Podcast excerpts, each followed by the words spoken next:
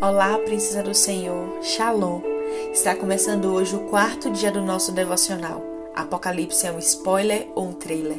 Vamos juntas meditar nos capítulos 7 e 8 do livro de Apocalipse. E já no capítulo 7, nós vamos perceber que existe um intervalo na revelação da abertura dos selos, e isso tem um motivo. Aqui o Senhor Deus ele mostra a João um paralelo do que acontece aos santos e aos ímpios no tempo do juízo de Deus. Enquanto os santos adoram diante do trono, os ímpios estão sendo atormentados por sua ira e juízo. Os ímpios, pressionados pelo castigo, se perguntam quem seria capaz de suportá-lo. E aqui nós vemos a resposta: aqueles que têm comunhão com Deus não precisam temer este dia. Aleluia! E nos próximos capítulos, nós vamos perceber que João ele traz um entendimento acerca dos 144 mil, ou seja, era uma multidão de santos que foram seladas pelo sangue de Jesus, que foram selados pelos anjos, e o número total deles é de 144 mil pessoas. E há muitas especulações sobre o que de fato este número representa, mas duas são as mais aceitas.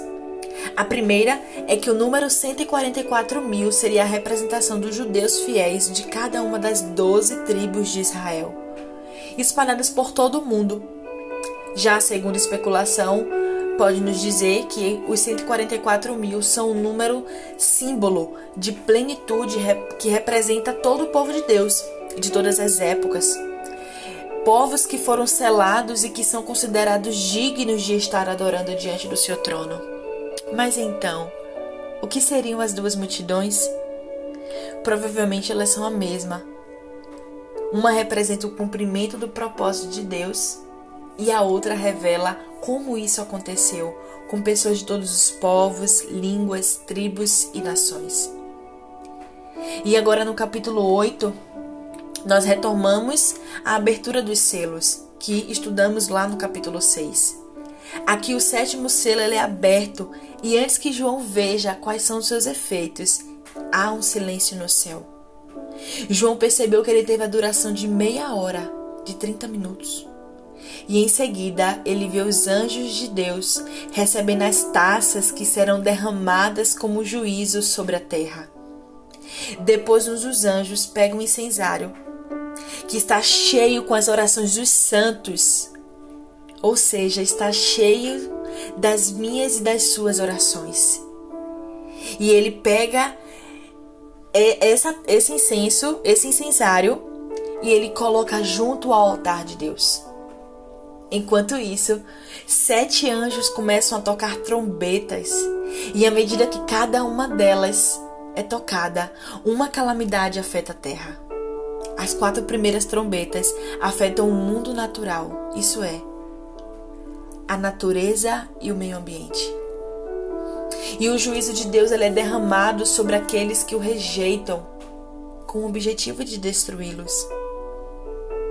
E em todo o estudo de Apocalipse, nós vamos perceber um paralelo comum.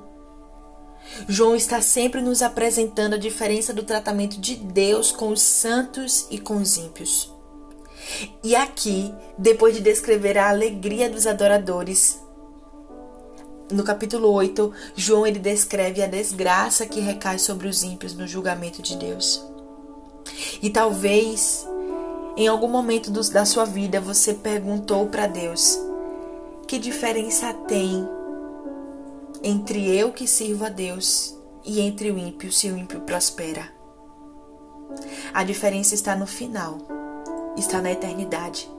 Aquilo que eu e você estamos conquistando aqui nessa terra é eterno. E aquilo que o ímpio está conquistando aqui nessa terra é temporário. E agora para a gente refletir. Nos dois capítulos de hoje, a palavra está nos alertando sobre dois grupos. Existem dois grupos: os santos e os ímpios. Só que ambos terão consequências no dia do juízo. E a diferença está justamente se ela será uma consequência boa ou ruim. E nesse momento eu quero te pedir que você reflita. Se Jesus voltar hoje, em qual grupo você está? Em qual grupo você se encaixa? E o meu clamor é que você faça parte do grupo dos santos. O grupo que se alegrará com a segunda volta de Jesus.